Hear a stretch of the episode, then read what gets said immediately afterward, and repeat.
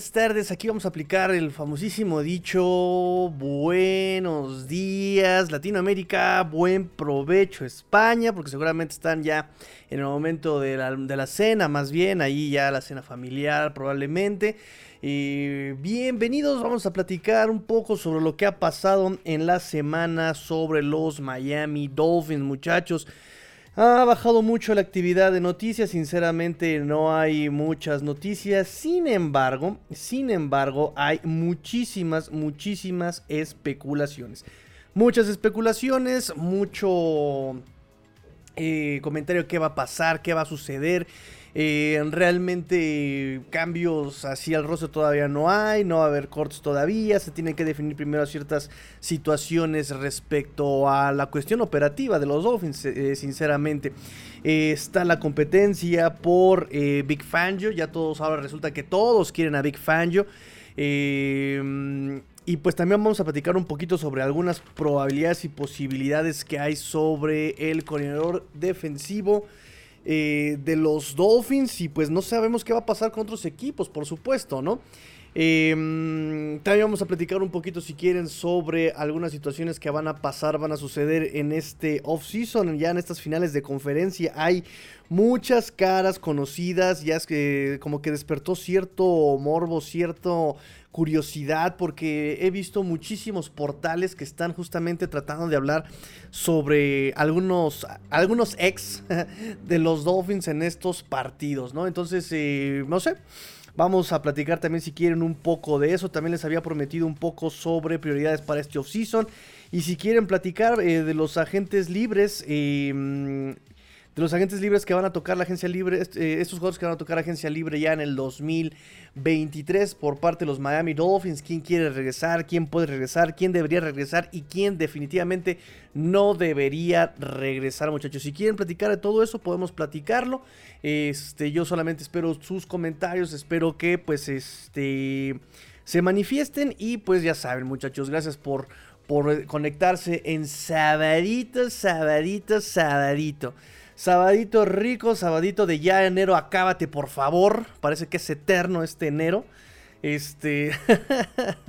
ya no surge la quincena, maldición. en fin. Este, vamos a platicar entonces. Edgar Gres nos dice, buen día Tigrillo, nos debe preocupar de más la situación de Tua. Yo no, yo no sé por qué, digo, creo que hay muchos ejemplos de jugadores que se han conmocionado y han seguido jugando y, y jugadores conmocionados que jamás les volvió a pasar nada, ¿no?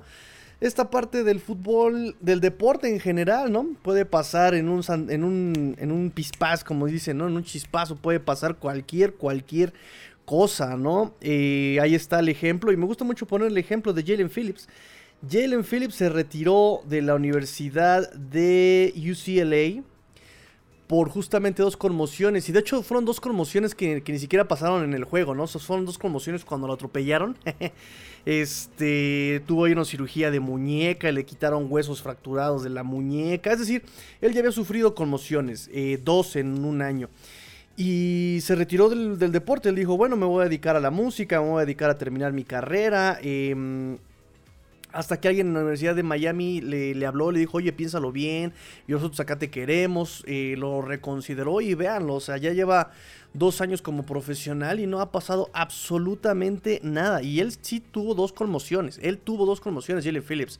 Entonces, no creo que sea una cuestión, digo, hay que tenerlo hay que tratar de prevenirlas, hay que tratar de proteger a los jugadores, o sea, sí, pero así como marcar, como están marcando con un estigma a Tua, me parece, me parece incorrecto, ¿no? El enfoque incorrecto. O sea, no puedes permitirte que ese tipo de situaciones tan inherentes al deporte marquen el porvenir o el futuro, ¿no? O sea, simplemente como una situación de, eh, de prevención, definitivamente, pero no como un estigma a, mm, a pensar que puede pasar frecuentemente, ¿no? Incluso los mismos doctores, Barry Jackson hizo un estudio eh, sobre todo la, situación médica de, de Tuga Bailoa.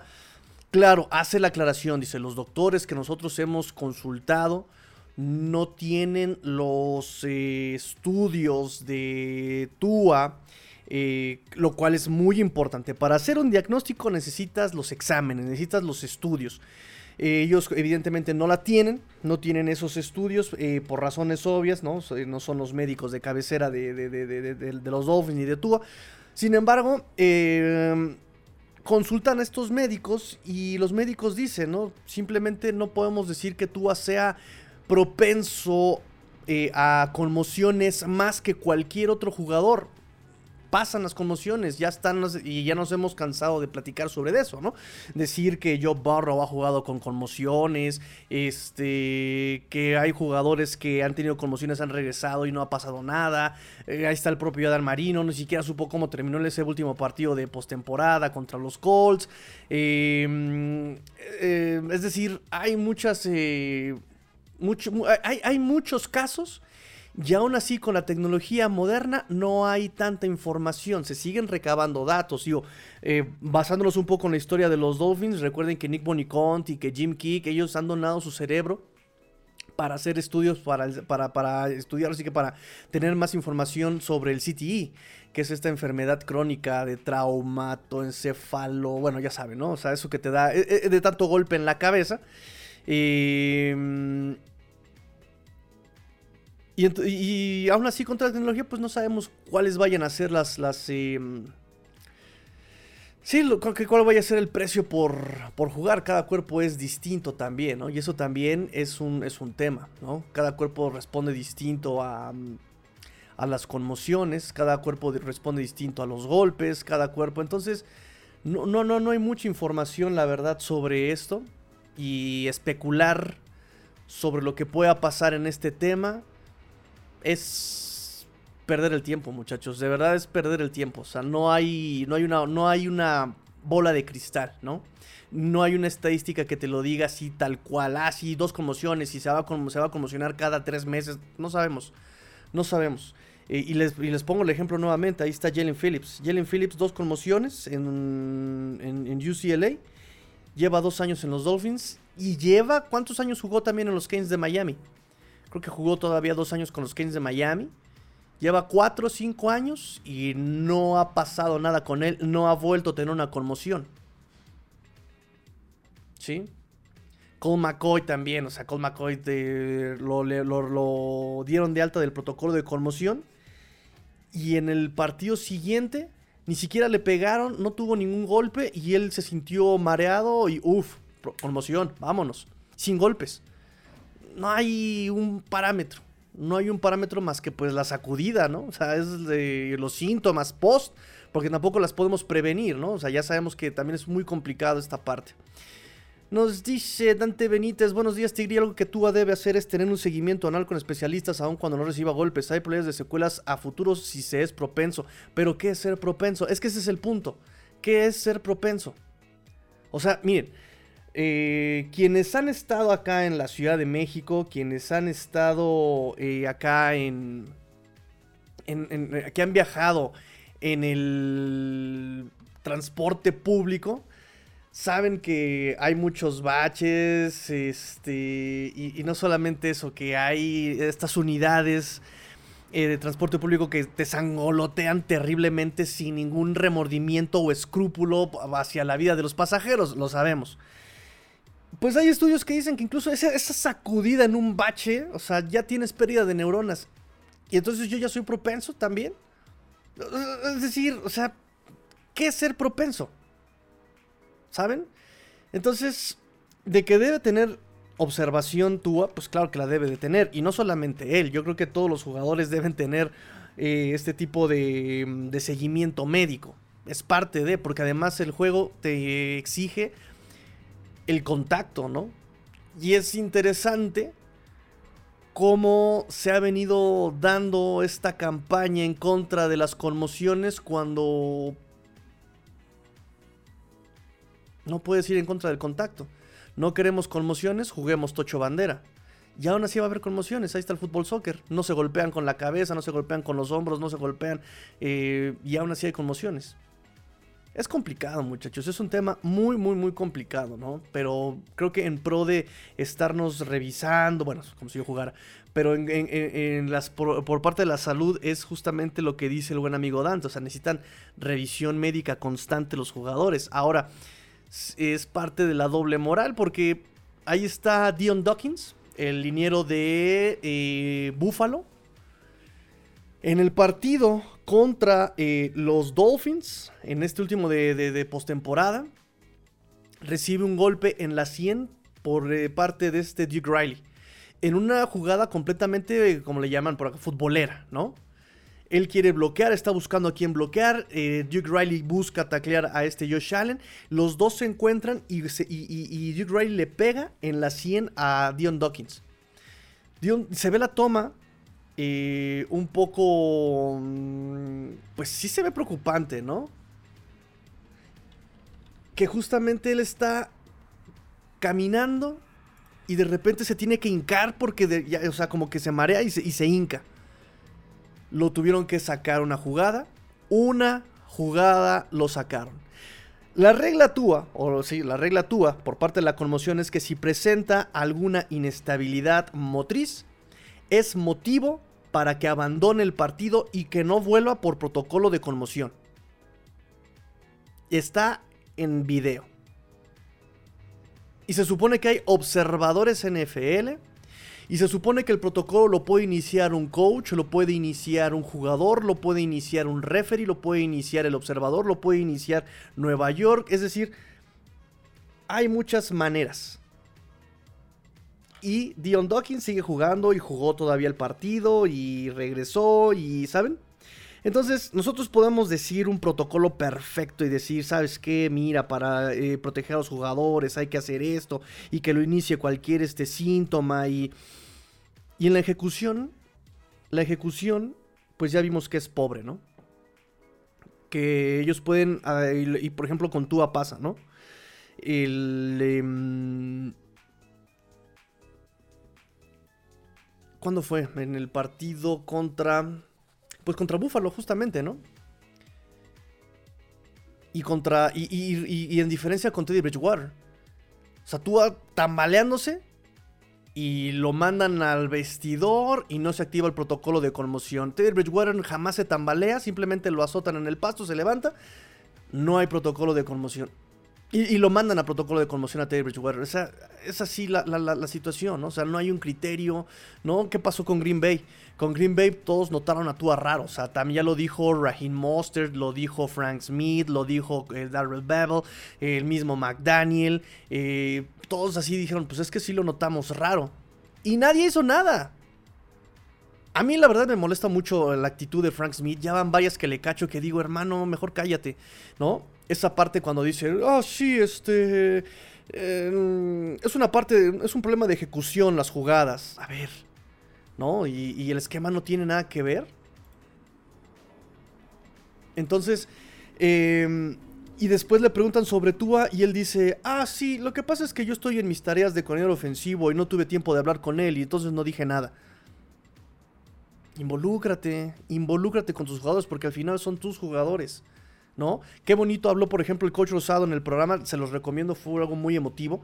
Qué bonito habló el coach Rosado cuando él siendo corredor ofensivo de los Dinos aquí de, Saltillo, acá de, México, en esta liga que ya lleva cinco años intentando ser profesional, ¿no? Pues va, creciendo, la NFL no se hizo en, en un año. Eh, y empieza, empieza a querer este, ser relevante esta liga. Y el coach Rosado nos dice, ¿no? O sea, un, un coordinador no solamente es el que manda jugadas, es el que genera el esquema, el que desarrolla los jugadores como jugadores, como personas y como profesionales. Intentas crear una cultura. Y Frank Smith me dice, ah, no, pues yo estaba en otras tareas, yo estoy coordinando eh, mi, ofensiva. En fin, actúan lo no tan raro en esa jugada contra Green Bay. Nadie dijo nada, nadie hizo nada. Nos enteramos hasta después porque empezó a presentar síntomas y justamente la pérdida de la memoria, eh, dolorcito de cabeza, ¿saben? O sea, ya vienen eh, las, secuelas ya después del partido. No se le vio tambaleando a Tua, no se le vio este mareado, no se le vio desubicado, se le vio simplemente tomando malas decisiones porque estaba en piloto automático el hombre. Entonces, es muy complicado poder prevenirlas, evitarlas, pues dejemos de jugar. ¿No? Que incluso por eso muchas preparatorias en Estados Unidos cerraron sus programas de fútbol porque las mamás ya no querían que sus hijos jugaran y ya no tenían cómo llenar las plantillas, los, los equipos de, high school, de, de, prepas, después de la salida de la película de Concussion, ¿no? Este, ¿Sí se llama así la película, Anita? La película de Concussion, entonces, o sea... Si queremos seguir con el deporte, y creo que todos los deportes tienen un precio, ¿no? Los beisbolistas quedan con el brazo deshecho, así el codo deshecho, el hombro deshecho y barrigones. Ah, no, eso es otra cosa, ¿verdad? ese es el precio de otra cosa. Este, los basquetbolistas terminan con las rodillas destrozadas. Los que eh, compiten en Fórmula 1 terminan con, hasta con los pulmones destrozados. Y además, la velocidad a la que someten sus cuerpos también es algo mm, eh, no humano.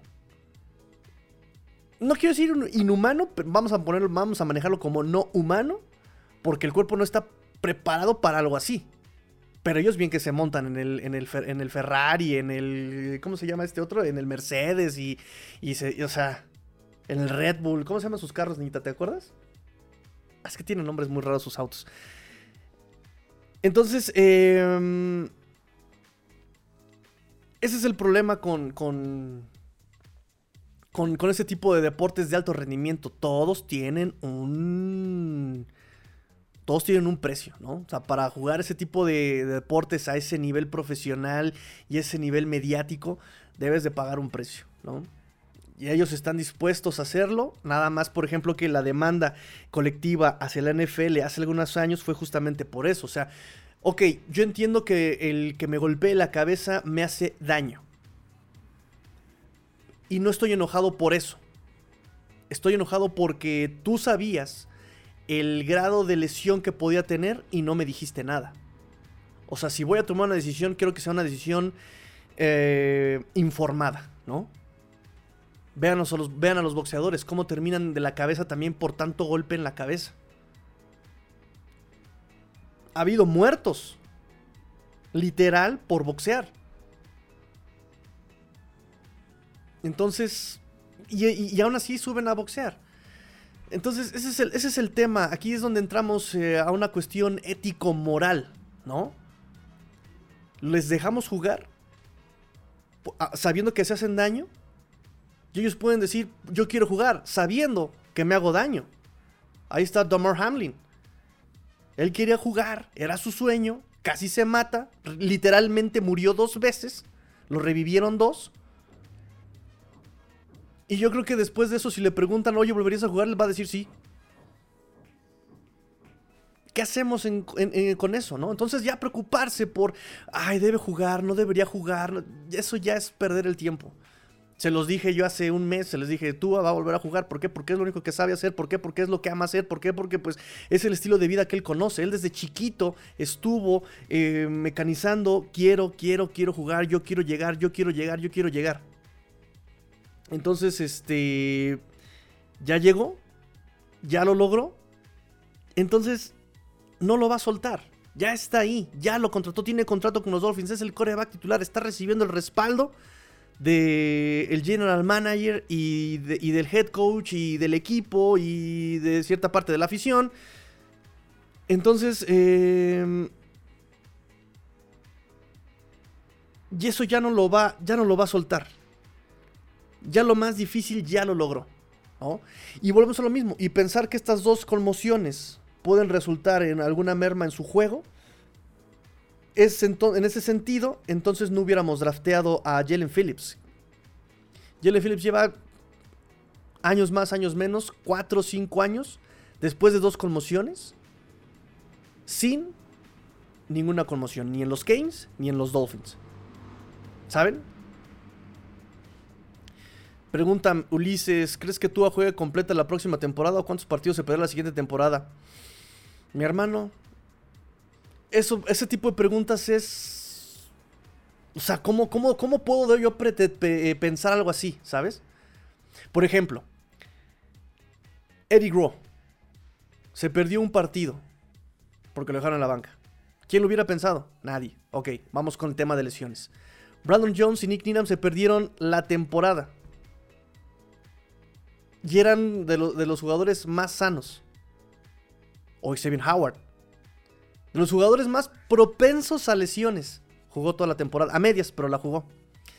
La 2021 también fue una temporada muy buena para él porque rompe con la estadística y la racha de las lesiones y siempre se pierde dos, cuatro partidos. Xavier Howard por lesiones. 2021 completa.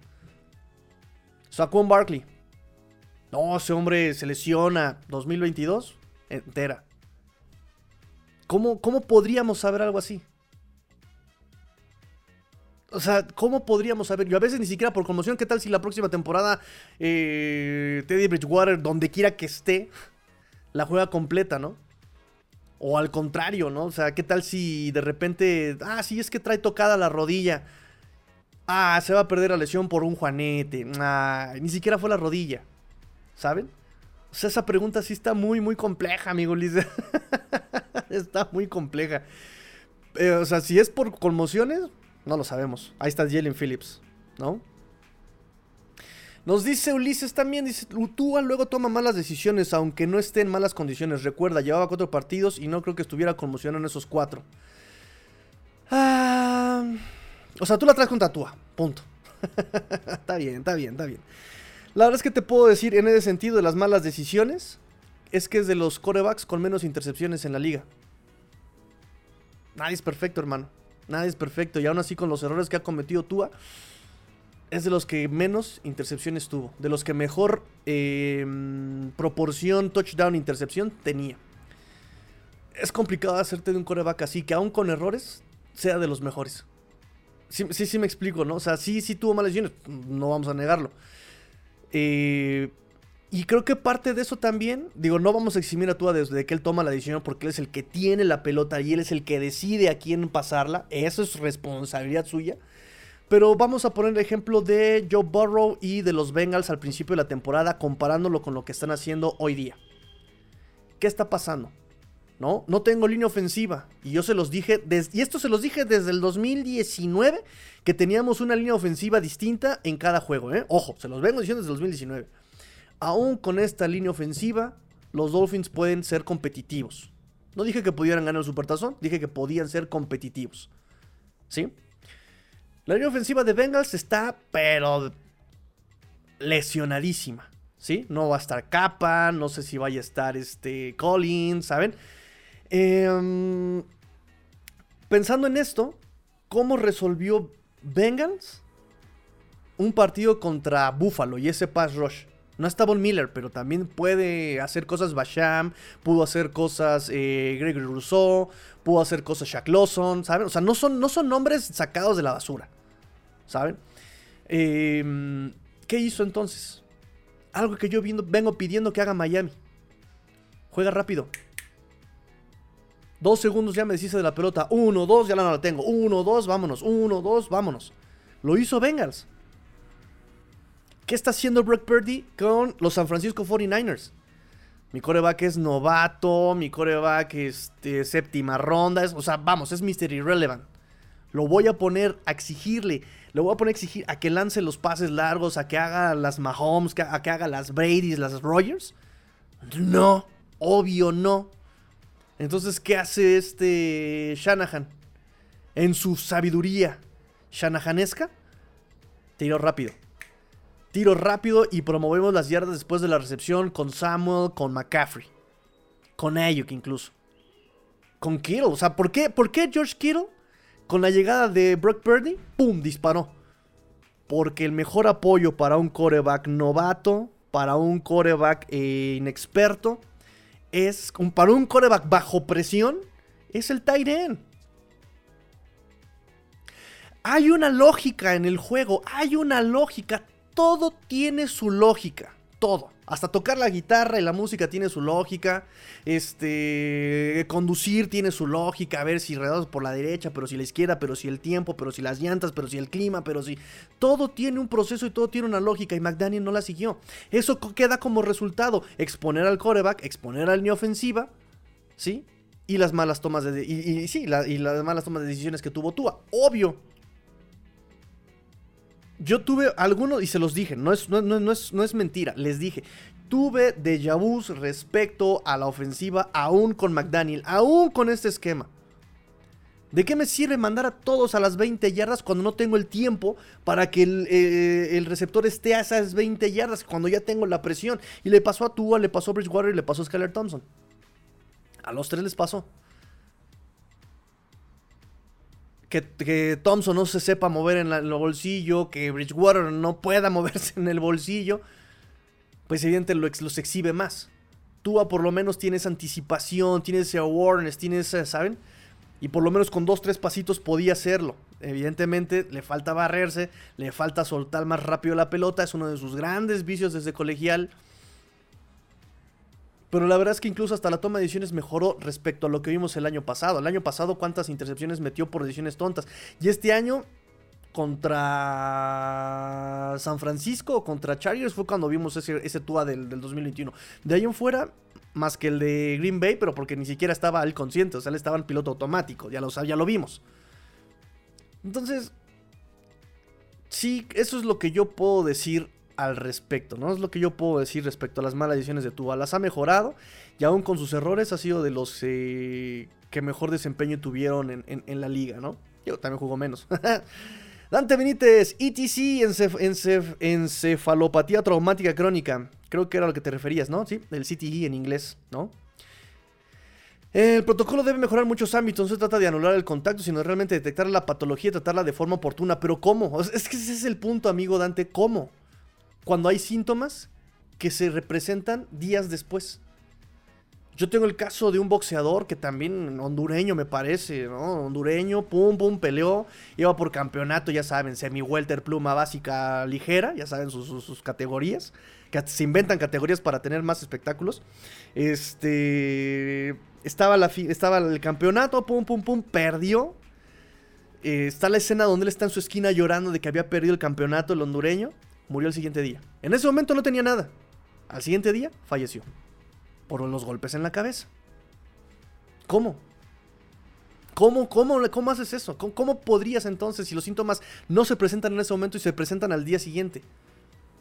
O sea, es, muy complicado, muchachos, es muy complicado. No dice Edgar Grace, por la grave lesión de cadera en el colegial, ¿será que tú resalta más que otros jugadores cuando se lesiona como ya, como ya estigmatizado? Sí, claro, claro. Incluso tengo a mi cuate Humberto Torres, ¿no? Que cada que platico con él en algún punto me saca el tema de tú y sus lesiones colegiales, ¿no? Em, y es que también, por ejemplo, tú en colegial se lesionó el tobillo, se lesionó la mano, obviamente lo de la cadera. Entonces ya también desde ahí tiene su historial de lesiones y recuerdo perfectamente eh, que en el draft uno de los puntos negativos en los scouting report era justamente eso, su durabilidad. Bueno, sí, tú vas excelente en esto, esto, esto, esto, esto, esto, esto, esto, pero durará en la NFL. Ahora, en cuanto a Dolphins, previo al 2022, o sea, hablemos del 2020 y 2021, eh, tuvo algunas lesiones, eh, bueno, en el 2020 jugó eh, entre Fitzpatrick y, y él, ¿no? En el 2021 tuvo lesiones, pero pues también, ¿qué tanto le podemos confiar el criterio a Brian Flores? Recuerden ese partido contra Ravens, donde él ya estaba listo, o sea, él ya, ya estaba listo para jugar y, y, Flores dijo, no, tú estás lesionadito, tú quédate en la banca, ¿no?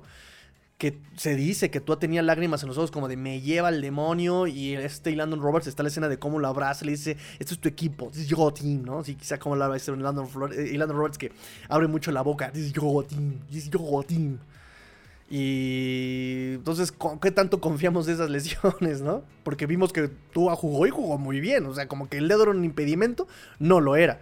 Em, y este 2022, pues ahí está, ¿no? Digo, también la costilla que le reventaron. Y ahí sí no miren que, que, era. O sea, le pegaron sabroso con la barra en la costilla. Eh, eh, ahí en la semana, ¿qué? La semana.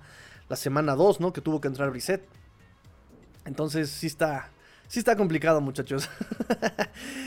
Nos dice Edmundo Primo Márquez. Hola, hola Tigrillo, ¿cómo estás? Gusto saludarte. El gusto es mío, amigo Edmundo. Nuestros delfines le dieron batalla a Búfalo. ¿Qué nos depara el futuro para nuestros Dolphins? ¿Es cierto que Brady se va con los Dolphins?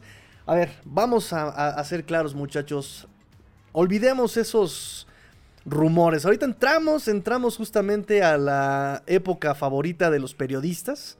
porque los periodistas se dan grasa, se dan vuelo, les encanta andar armando borlote por pura noticia que fuentes informan, ¿no? O sea, fuentes informan que... ¿No? Y, me encantan también estas, estas, em, estas noticias, ¿no? Fuentes informan que si Brady este, no estudia la prepa técnica, la estudia diurna. O sea, estudias una o estudias la otra, a fuerza vas a tomar una decisión, ¿no? Pero me encantan sus, sus, notas, ¿no? Este. Fuentes informan que si no estás mojado, estás seco. Ah, ok. Ok, gracias por la información. No sabía yo. Entonces, eh, Brady está. Eh, él, vive en Miami, está construyendo su casa en Miami, le encanta Miami, eso lo sabemos, y por eso le está buscando escuelas a sus chilpayates, a sus chiquillos. E, es, algo obvio, muchachos, es algo obvio. Entonces, nada, no se vayan con, la finta de lo de Brady ya también, ¿eh? eh ¿Qué nos separa para los Dolphins? Pues eh, muchas dudas. Hay, más dudas que, que, respuestas, ¿no? Y ese era mi miedo cuando empezó el off-season del año pasado y repetimos, ¿no? O sea, hay más dudas. Por ejemplo, hablando que ahorita que está aquí este Ulises, ¿no? Cuando dimos la noticia sobre el despido de Josh Boyer, completamente justificado el temor de, ah, o sea, una media reconstrucción. Y ese es el temor, la verdad, porque, ok, ya tienes una ofensiva. La ofensiva, perdóname, pero está a medias. Tienes un excelente roster, ¿para qué? Para hacer lo que cité hace unos minutos, para mandar todos a Cancún y que no puedan, este, tú con esa línea ofensiva tan... O sea, la línea ofensiva de Dolphins está en el... Si bien le va, en el, punto, en, el puesto 30, 29. Si bien le va. Aún con Armstead y Connor Williams. O sea, mejoró la línea ofensiva, pero era fácil mejorar respecto a lo que teníamos el año pasado. Ahora, eh, ¿cómo la vamos a solucionar? Aquí vamos a firmar. Resulta que Chris Greer en la, conferencia de prensa después de la temporada nos dice que va a darle vida a Liam Meikenberg y a Austin Jackson. No, no, o sea, insistes, insistes. Em, ¿Cómo va a mejorar entonces la línea ofensiva? Sin línea ofensiva no tienes pase, no tienes em, acarreos, ¿De qué te sirve un esquema? Ahora, ok, perfecto, no tengo una ofensiva, la vamos a desarrollar, vamos a dar la oportunidad de estos labregones, de estos ya, estos muchachones ya grandes, ya maduros, a que se sigan desarrollando. Ok, ok, ok, ok, ok, está bien, perfecto. Pues entonces vas a tener que poner jugadas de acuerdo a las características de esta línea ofensiva. Ah, no. McDaniel va a ser todo agresivo con jugadas que de largo desarrollo que tardes yo 30, 30, de 3 segundos a que el receptor esté en su lugar. Pero me van a atacar al primer segundo. Entonces hay más dudas que respuestas. Y desafortunadamente, por eso les decía, si se va McDaniel, yo no diría, no me escandalizaría, ¿no? Si se queda McDaniel, pues también es algo lógico. Pues tienes que darle chance del proceso, su primer año, tienes que darle chance a mejorar, ¿no? Eh, ya llegaste a postemporada, tú solito te pusiste la vara muy alta, que bueno, que compitan. Eh, pues tienes que llegar más lejos el próximo año, cometer menos errores. Y esto no lo sabremos hasta que no llegue el primer partido de temporada regular del 2023. Y de la defensiva, pues no se diga, ¿no? ¿Dudas a la defensiva? Todas. ¿Quién va a llegar? Es más, ¿quién va a llegar? Ya, ya entrevistamos, ya entrevistamos los dos, bueno, como si yo hubiera estado en la entrevista. Los Dolphins ya entrevistaron a Big Fangio y a Sean Desai el miércoles. A Richard lo, va, lo, lo, entrevistaron el jueves y a Anthony Campanile, nuestro coach de linebackers, lo entrevistaron el día de ayer. Todavía no tengo reportes de cómo fueron estas, eh, yo, yo, yo, yo no he visto cómo fueron, cómo salieron las entrevistas. Josine Anderson por ahí dijo que la entrevista con Big Fan yo fue, oh, fue formidable, ¿no? Fue formidable y que ya estaban casi casi diciendo, fírmale aquí, este, cuánto vas a ganar y el bono, o sea que ya estaban así súper comprometidos tanto, tanto los Dolphins como como Big Fan yo a quedarse aquí en, Miami. Em, pero bueno, no yo no podría asegurarlo, ¿no? Yo no podría asegurarlo. Em, sobre Campanile también dijeron que no, hombre, ha eh, sorprendido mucho a los Dolphins este año. eh, la forma en que se ha desenvuelto, ¿no? Él también trae una escuela de coaches, su tío es coach, su hermano es coach, su papá fue coach, entonces que ya también más o menos sabe cómo tratar a los jugadores. Em, pero también resulta que a Big Fangio eh, lo, lo, podrían tener las, las Águilas de Filadelfia. Ya este Jonathan eh, Gainon ya dijo que, se va a quedar en Águilas. Ok, entonces Big Fangio lo podemos descartar de Eagles. Pero Dimico Ryans parece que se va a ir a Houston como head coach y también van a querer los 49ers eh, un coordinador defensivo. Y Frank Wright, Frank Wright es el nuevo head coach de las Panteras de Carolina. Ahora resulta salir un reporte que también quiere a Big Fangio como su coordinador defensivo. Y por cierto, Frank Reich fue el primer coreback de la franquicia. La primera anotación de la franquicia fue con Frank Reich como coreback. ¿Y quién creen que era el coordinador defensivo de esa primera temporada por allá de 1995? El coordinador defensivo del primer año de franquicia de las Panteras de Carolina fue justamente Big Fangio. O sea, ¡no! ya, cómprense un equipo, niñita. ¿Por qué me quieren quitar a mis, a, mis mejores hombres estas, estas panteras de Carolina? ¿Se quieren quedar con Gesicki? ¿Se quieren quedar con, con este... Ah, ¿verdad? ¿Cuál es mi fuente? Sí, fuentes me indican que... bueno, el punto... Ah, oye, oye, oye, chisme, chisme. ¿Quieren, ¿Quieren momento de chisme, muchachos? ¿Quieres momento de chisme, niñita? Chisme. Los abogados de Wilkes, el abogado de Wilkes, ya sacó un comunicado diciendo que se siente sorprendido, eh, casi casi indignede, indignede, de que hayan dado la vuelta a este Wilkes eh, después del maravilloso trabajo que hizo en el 2022 con el equipo. Están indignados. Les sorprendió la noticia que hayan decidido ir por Frank Wright y no quedarse con su trabajo. Recordemos que Wilkes ya demandó a Arizona por el por eh, no haberle dado continuidad en Arizona justamente cuando fue head coach con Josh Rosen. Le dieron un año de oportunidad y le aplicaron a Lobby Smith, ¿no? Como, ay, muchas gracias, el que siga. Y fue obviamente este Kingsbury, si no, Kingsbury, si no, si, mis cuentas no me fallan Viene el escándalo Brian Flores sobre la cuestión racial de que a los negros no les dan paciencia, no les tienen paciencia a los afrodescendientes en el puesto de head coach. Tenemos el ejemplo de eh, Wilkes, tenemos el ejemplo reciente de Love Smith, tenemos el ejemplo, según Brian Flores, de Brian Flores.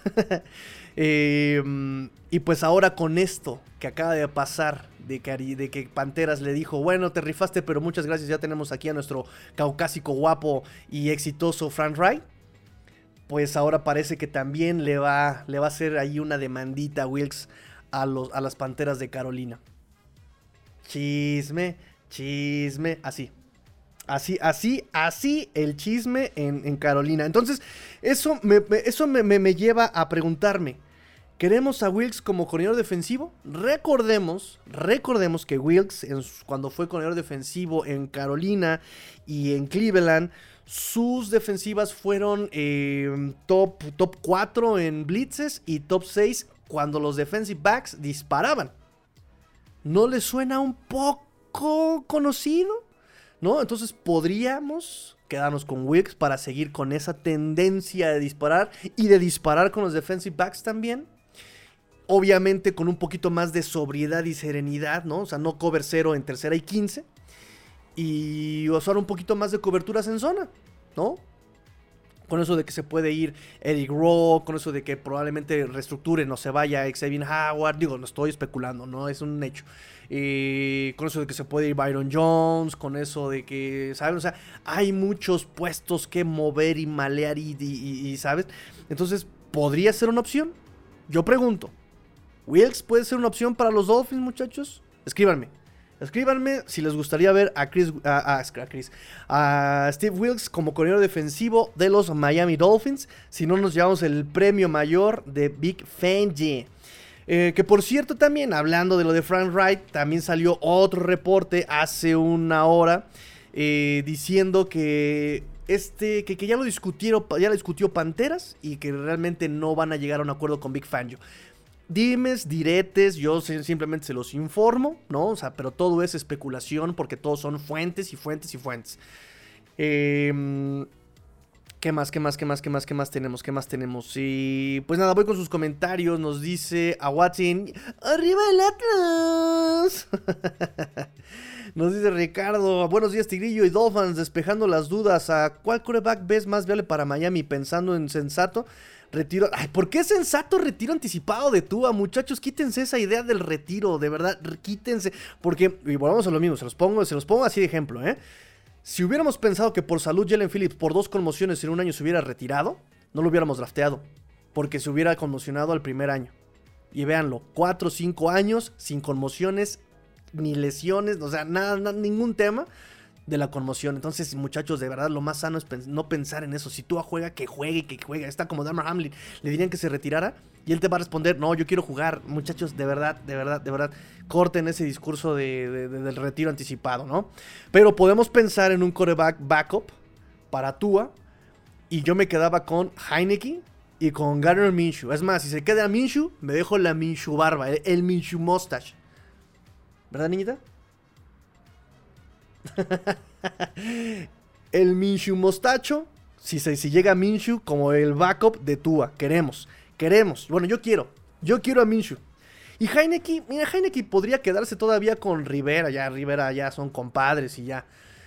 Em, sabemos que muy probablemente se la vayan a jugar con Sam Howell y, y que dejen a Heineken como backup se me hace sólido, es dinámico, el tipo se deja ir con todo, es más durable, es, no te puede hacer la de titular, pero puede hacer un buen backup. Y Minshew también ya sabemos que a pesar de que en Jacksonville no le fue tan bien, pero sabemos qué equipo era Jacksonville en esos momentos como suplente de, Jalen Hurts tampoco lo hizo tan mal. Entonces yo, yo, yo sí me quedo con Micho. También es dinámico, le gusta jugar, eh, se entrega, ¿no? estas estas eh, características extra cancha que me encantan, ¿no? Ver en un jugador.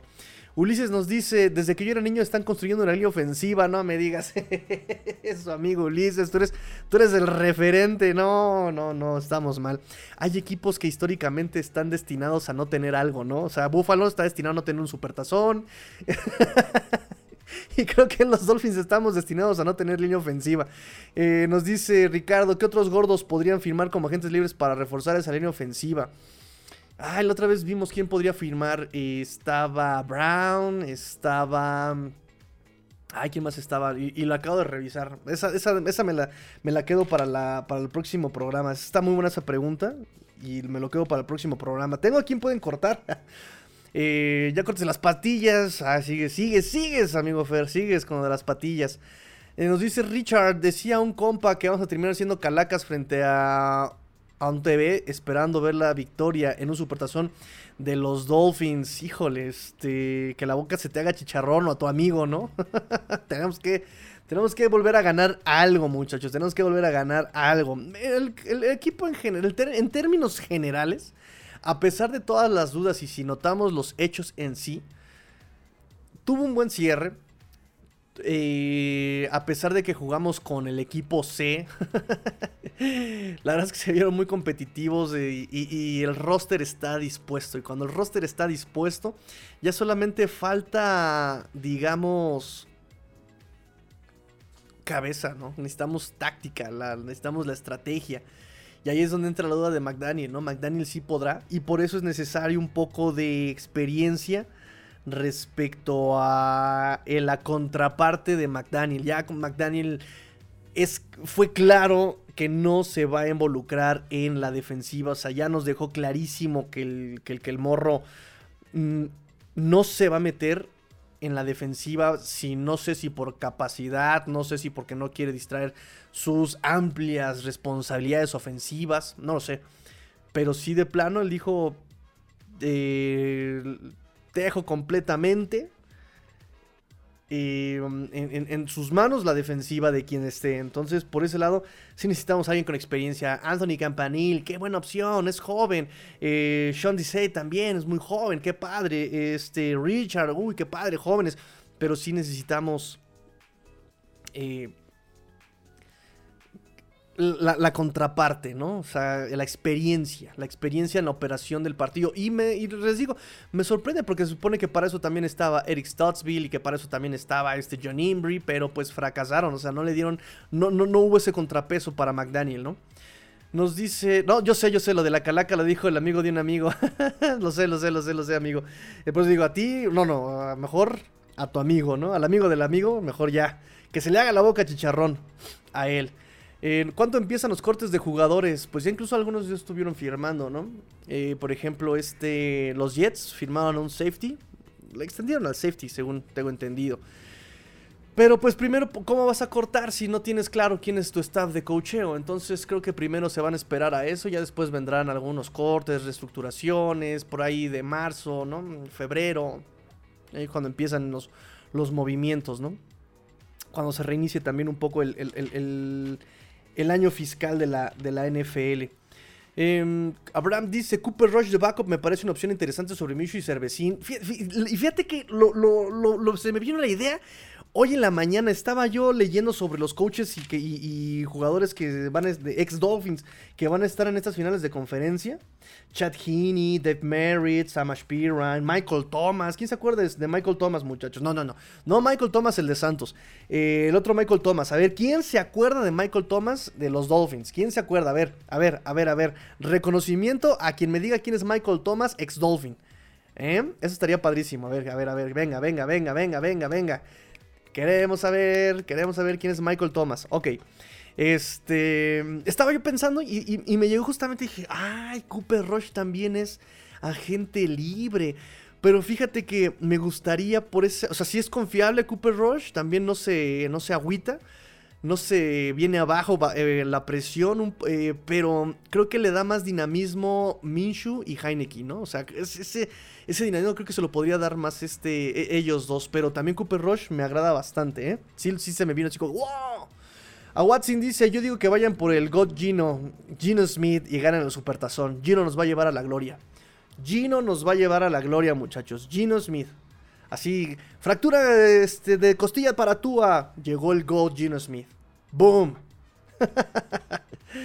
Nos dice Ricardo, Dante, amigo, llevo 42 años viendo a mis Dolphins y nada el pez. ah, qué buena, qué buena. Y nada el pez, sí. No, yo, ¿cuántos años llevo viendo a los Dolphins, niñita? Así de cerca, desde el 2017, 2018.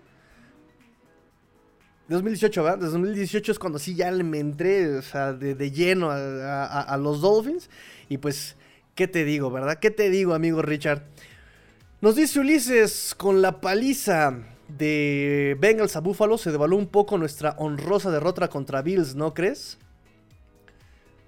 Pero es que mira, te voy a contar una cosa, amigo Ulises. Por puro roster, ellos pensaban que nos iban a arrasar. Y la, y, la NFL en general, los, em, los mismos eh, analistas, los mismos analistas decían que nos iban a dar una paliza por puro roster. Y Bengals le gana, más allá del roster, le gana por lo, lo esquemático, ¿no? O sea, por el esquema. O sea, supieron eh, dominar trincheras, supieron atacar lo que la defensa les daba, supieron eh, cómo quitarle la, explosión a, Josh Allen. O sea, por esquema le pegaron sabroso. Entonces son dos tipos de victoria distinta, ¿no? Me parece que, ahí es una, una situación. Porque los dos equipos jugaron sin cabeza. O sea, de verdad Ken Dorsey, yo no sé cómo no lo corrieron. O sea, yo no sé cómo no lo corrieron. Y sí, sí, yo sí esperaría que corrieran. Incluso hasta McDermott, yo creo que ya también McDermott se queda cortísimo. O sea, McDermott no, no hizo un buen trabajo, hizo un buen proceso, pero ya se agotó McDermott. Ya no sabe, ya, ya, llegó hasta donde podía McDermott, yo creo, ¿no? Entonces, em, jugaron sin cabeza de roster a roster. Y el roster de los Dolphins le ganó a, los Bills, ¿no? Desafortunadamente, pues eh, sí pegó que los Dolphins no pudieran anotar, ¿no? Pero las, digamos, las capacidades de los Dolphins sí, sí sobresalieron un poco sobre los, sobre los Bills, ¿no? Eh, ¿Quiénes se van y quiénes se quedan? Dice Edmundo. ¿Quiénes se van? ¿Por contrato? ¿Por contrato? Running backs, Raheem Mostert, Jeff Wilson, Sofon Ahmed y Miles Gaskin. O sea, no, no, no, nos quedamos ninguno. Ningún corredor tenemos en este momento bajo contrato. Quien puede quedarse con un contrato económico, obviamente Mustard y Wilson. Esperemos que, pueda entrar, obviamente, algo más.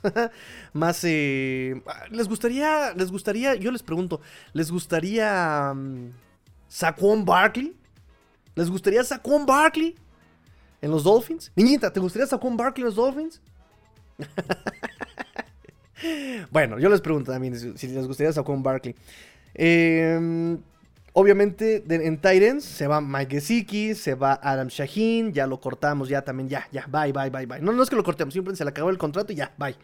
Eh, wide receivers, que yo creo que sí van a regresar los dos, también con un económico contrato, esperemos. Trent Sherfield y River Craycraft. Los dos son agentes libres, pero esperemos que regresen. Teddy Bridgewater, ya, que se vaya. De la línea ofensiva, a ver, línea ofensiva también es importante, chicos. Michael Dieter, Greg Little, Brandon Shell, Eric Fisher, Ken Lamb y Jaron Christian. ¿Quiénes se quedan? Yo creo que se va a quedar Brandon Shell. Yo creo que se va a quedar Brandon Shell. La neta lo hizo súper chido. Yo creo que se puede quedar. ¿Quién? Kendall Lamb. Y pues es que Michael Dieter no jugó ni siquiera en la ofensiva. O sea, fue el único jugador en todo el equipo que solamente jugó en equipos especiales. Todo el año. Entonces, mm, yo creo que Brandon Shell y Kendall Lamb son los que se quedarían. Y Eric Fisher, pues ver qué onda si, si se va a quedar por, algo muy barato. Pues chance y también lo, lo dejamos, ¿no? Eh, línea defensiva, John Jenkins, Justin Zimmer. Mm, ninguno de los dos me da espina que se quede. Linebackers, ojo muchachos, linebackers. Trey Flowers, aquí ni pena, ni gloria, nada, se va. Samuel Wavoen ya lleva años regalados aquí en Dolphins, o sea, ya tenía que haber sido desde hace dos. Duke Riley y Landon Roberts. Fíjense que ellos. Eh, ay, o sea. Son limitados. La verdad es que son limitados. Sabemos que ya Landon Roberts es un excelente tacleador y sabemos que es excelente contra el acarreo. Pero pues sabemos también de su velocidad y su edad. Y Duke Riley de repente tenía excelentes jugadas, de repente se le iban las cabras. O sea, fue un año muy inconstante para Duke Riley. Empezó muy bien y cerró muy irregular. Eh, pero quizá por algún, no sé, quizá un año de contrato en la transición de coordinador defensivo. Ellos ya conocen al roster, conocen eh, las instalaciones. Tal vez un contrato económico de un año nos pueda mantener a flote con los Dolphins. Melvin Ingram ya está en la última etapa de su carrera, ya tiene 33 años y pues igual lo dejamos en, en la transición, ¿no? Del nuevo coordinador defensivo Melvin Ingram. Y por supuesto Andrew Van Ginkel eh, Pro Football Focus dijo, ¿no? Si Andrew Van Ginkle se queda en los Dolphins, sería simplemente backup de este Bradley Chop y de Jalen Phillips. y él en cualquier otro equipo podría buscar un rol más, eh, más, más relevante, con una mayor eh, oportunidad de ganar dinero. Y los Dolphins pueden dejarlo ir por eso, ¿no? Si se queda estaría limitado a eso. El punto es que tampoco ha tenido mucha producción en capturas. Ha explotado lo más que ha podido los pocos snaps que le han dado atrás de Melvin Ingram en algunos, eh, algunos partidos. Y, mm, y, la verdad es que incluso él el año pasado fue líder NFL en presiones.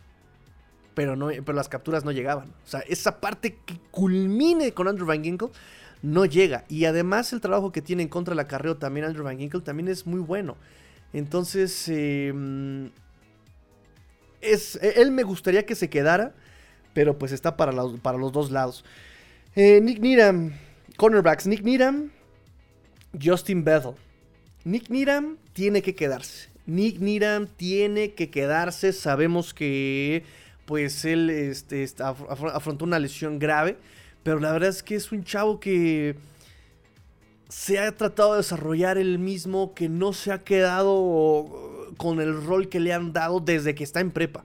Él estar, eh, tuvo que jugar de wide receiver en la prepa cuando fue necesario, lo pusieron de safety en la universidad, jugó de cornerback, y acá en los Dolphins, iguanas ranas, ha hecho lo mismo, ¿no? De, corner, corner externo, eh, strong safety, o sea, es muy versátil, su ética de trabajo, él ha tratado de dar lo máximo, yo quiero más jugadores como Nick Needham, y por el rol que tiene también aquí, cómo se ha llevado también con esta defensiva, me parece que también debe ser prioritario que se quede Nick Needham confirmó, por cierto, confirmó, por cierto, que los Dolphins sí lo quieren eh, de vuelta, ¿no? En estas eh, entrevistas que hubo en el locker room cuando limpiaron sus casilleros, eh, el, lunes después del partido contra Buffalo, él declaró que los Dolphins están tratando de que se quede en, el equipo, Nick Needham. Ah, Justin Bethel, bueno, Justin Bethel como equipos especiales lo hizo bastante bien. y, por cierto que cornerback slot trataron de utilizarlo también y tuvo jugadas importantes Justin Bethel a la defensiva. Entonces tampoco me extrañaría que se quedara un tiempo más Justin Bethel acá con los Dolphins. Clayton Fegelem. Clayton Fegelem yo creo que también ya se va a ir. Cambio de corredor defensivo es un em, referente en los equipos especiales. Se nota cuando no está en la jugada en equipos especiales. pero no sé qué tanto sea prioritario, ¿no? Creo que también puede ser uno de los jugadores que sea sacrificado o simplemente que lo dejen ir en este 2023. Y Eric Rowe. Eric Rowe eh, siempre va a estar atrás de Jevon Holland, va a estar atrás de Brandon Jones, eh, por delante de Vern McKinley, em, pero me parece que Vern McKinley es más barato, también se puede desarrollar y Eric Rowe te va a cobrar un poco más. Y ahorita lo que necesitas es ahorrar dinero. Y yo creo que Eric Rowe, no me, la verdad es que se me hizo un jugador muy importante, pero sí creo que se va a ir. Elijah Campbell es restricted free agent, o sea, lo pueden darle un tender a este Elijah Campbell, esperar si alguien más lo quiere, esperar ahí un, cambio jugoso, chabroso. Eh, pero pues también Vimos que taclea sabroso, en equipos especiales es muy importante también y pues por algo económico también se puede quedar un año más. Tommy Morse también dijo que él se quiere quedar un año más con los Dolphins, simplemente pues eh, para ahorrarnos dinero podríamos bien conseguir un pateador de despeje en agencia libre no drafteados, ¿no? Un común un free agent y pues quizá, ¿no? Quizá podemos encontrar ahí una opción más barata ahorita en tiempos de austeridad. Eh, y esos son los, agentes libres que tenemos, muchachos. Otra, otra opción, Sam No, Sam no. Trubisky, no, tan, tampoco están tan quemados que puede ser backups económicos, económicos e inseguros. O sea, ¿para qué quieres alguien que si se lesiona tú nos estemos volviendo a tronar los dedos de chin? Que no juegue Trubisky, ya se lesionó, ahora va a jugar él. O sea, creo que estás más preocupado de que juegue el backup de que se lesione el titular, ¿no? Entonces, no, no, no, no, no, no, ni Trubisky ni Darnold para mí son opción. Nos dice Dante, no es ataque, Ricardo. Solo espero que sí podamos ver a nuestro equipo ganar un supertazón y que no se cumpla lo de tu amigo. Sí, ojalá no se cumpla la profecía de tu, de tu cuate, la verdad, ¿eh? La verdad. Eh, nos dice Ricardo, lloré bien llorado con la derrota en el Supertazón. Ah, con el San Francisco. Porque íbamos arriba en el marcador iniciando la segunda mitad. Iba en primaria. Fíjate, fíjate cómo pasa el tiempo, muchacho. Cómo pasa el tiempo. Eh, a mí no me tocó, pero Ah, pues imagínate, en primaria. De hecho, subieron un video, ¿no? Subieron un video de un niño que estaba llorando con la derrota contra Búfalo y su papá le decía, bueno, es que lo importante es que el próximo año vamos a estar aquí. Y el niño estaba inconsolable, estaba así completamente desolado el pobre niño. Así te imagino, amigo Richard. Eh, Michael Thomas, ex safety de los Dolphins. Ah, nene, ah, nene, Fer Contreras. Mira si se acuerda. Jerry Currila también me respondió, ¿eh? El safety, así es, este safety que le interceptó la pelota él fue contratado por los Dolphins y cinco días después, recuerdo que fue cinco días después, y no me acuerdo por qué lo, lo, sé, si a mí no me tocaron esos partidos, pero cinco días después de que fue contratado, le intercepta un pase en zona roja a Tom Brady a dos segundos de que terminara el partido. Y eso le da la victoria eh, a los Dolphins en ese partido en el 2000, diciembre del 2000, del 2013. Yo creo que fue por ahí el 2013. No sé cómo lo sé, solamente lo sé. Pero sí, correcto. Ese Michael Thomas, el safety de, de, los Dolphins. Eh, presente, presente, presente, presente, presente. Va a estar en, en este partido, en estos partidos de finales de conferencia. Obviamente, Chad Heaney también Chad Heaney. Segunda ronda del 2008 por los Dolphins. Eh, backup de Chad Pennington en algún tiempo. Titular 2009-2010. Hasta que se dislocó el hombre en el 2011. Em, después estuvo con Jacksonville y llegó a Kansas en el 2018. Dave Merritt, coach de los defensive backs de eh, Kansas City. Séptima ronda eh, por los Dolphins en 1993. Linebacker para los Miami Dolphins. Cuatro juegos como novato. Después se fue a Arizona. Eh, la segunda mitad de su, año, de su año rookie. Hasta el 95. Después se fue a NFL Europa. El buen Dave Merritt, coach de los defensive backs. Um, Samash Pirine también estuvo con nosotros en el 2019. Ahí cuando los Dolphins no tuvieron un solo corredor, tuvimos a Mark Walton y tuvimos a Samash Pirine y tuvimos a Calen Balach y tuvimos, o sea, no teníamos running backs, ¿no? en ese 2019. Eh, cuarta ronda por Redskins, ahora Commanders en ese 2017. Dos temporadas estuvo ahí. Se fue a Bengals en el 2019. Perdón, en el 2019 sí, fue firmado por el Practice Squad de los Bengals. Lo sacamos del Practice Squad los Dolphins en el, eh, ese 2019 y bueno, regresó también tomado en waivers en el 2020. Michael Thomas, ah, Zach Taylor, Zach Taylor fue coach de eh, en Texas A&M, asistente de corebacks en el 2012 con los Dolphins, Zach Taylor.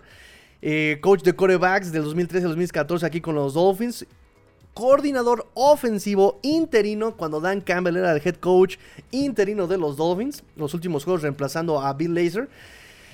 Y después, bueno, ya se, fue a la Universidad de Cincinnati, se fue a Rams y head coach del 2019 para los Cincinnati Bengals. Él fue eh, Luan Aromo, Lua Narumo también eh, él se estuvo con los Dolphins. Ahí se conocieron Zach Taylor y Anarumo. En el 2012 fue coach de los defensive backs hasta el 2017 de los Dolphins. Eh, en el 2015 fue coordinador defensivo reemplazando a Kevin Coyle. en ese 2015, despedido por Gates en el 2018. Ahí se conocieron y ya se fue como coordinador defensivo en el 2019. También está Charles Burks, coach de defensive backs de los Dolphins en el 2021, que entró como asistente en el 2019. Marion Hobby, que también estuvo acá con Flores de 2019 al 2021. Jugadores, obviamente, pues Ted Carras, está Isaiah Prince, que los Dolphins lo draftearon y lo sacaron porque era muy malo, pues ahí sigue todavía con los Bengals. Y en los 49ers, Brian Grease. ¿Quién se acuerda de Brian Grease? ¿Quién me puede decir quién es Brian Grease? Que me lo diga por favor, que me lo diga por favor.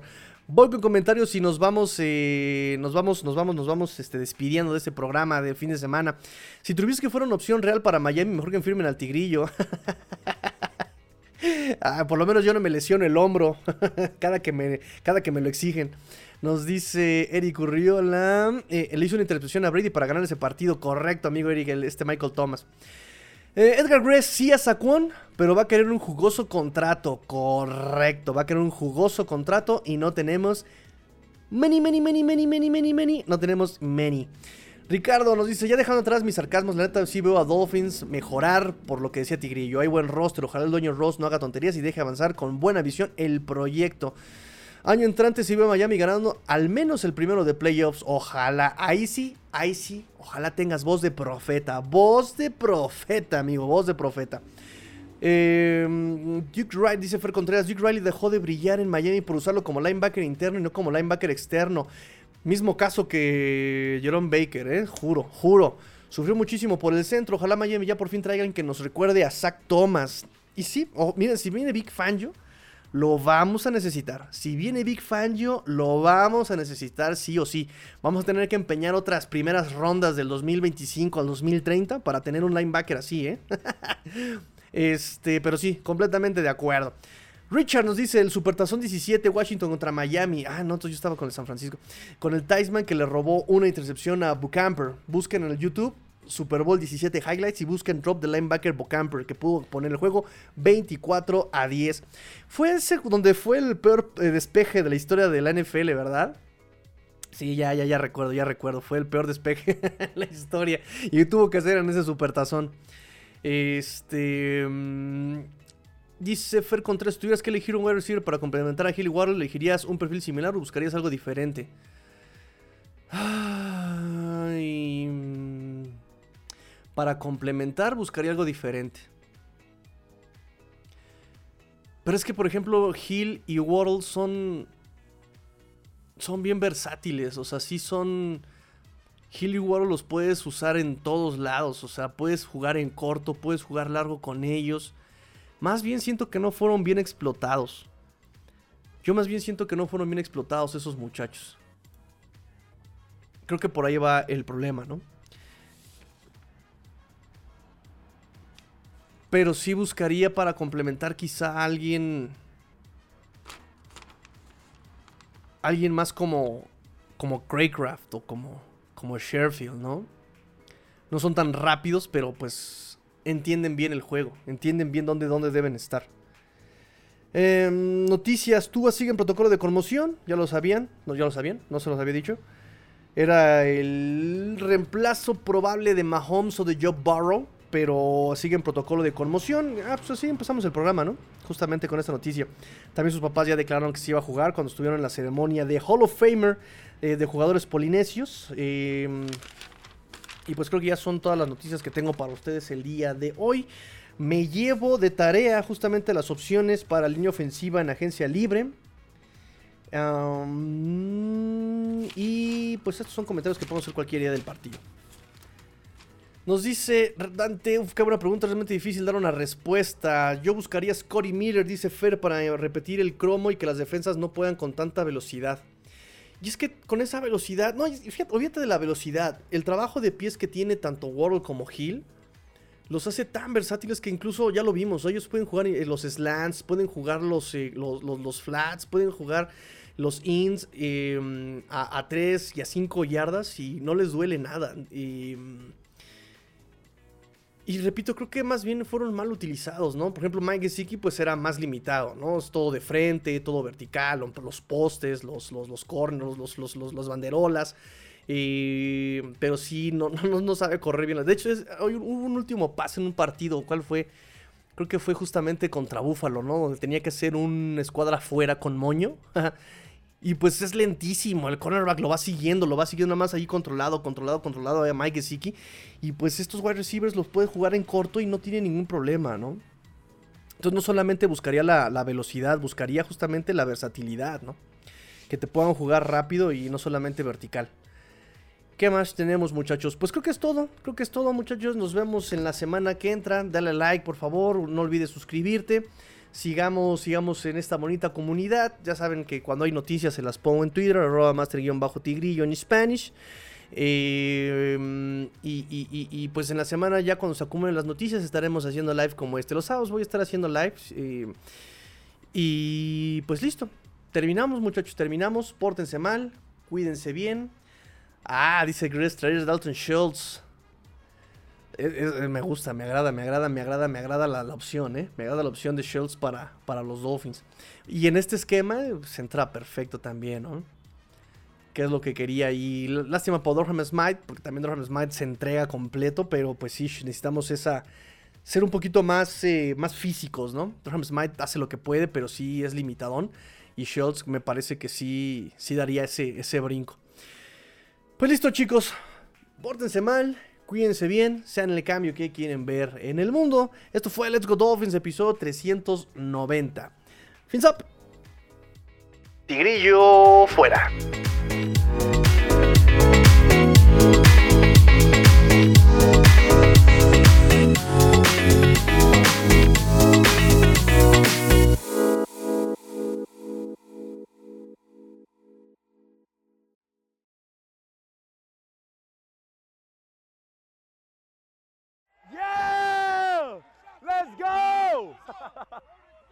Let's go!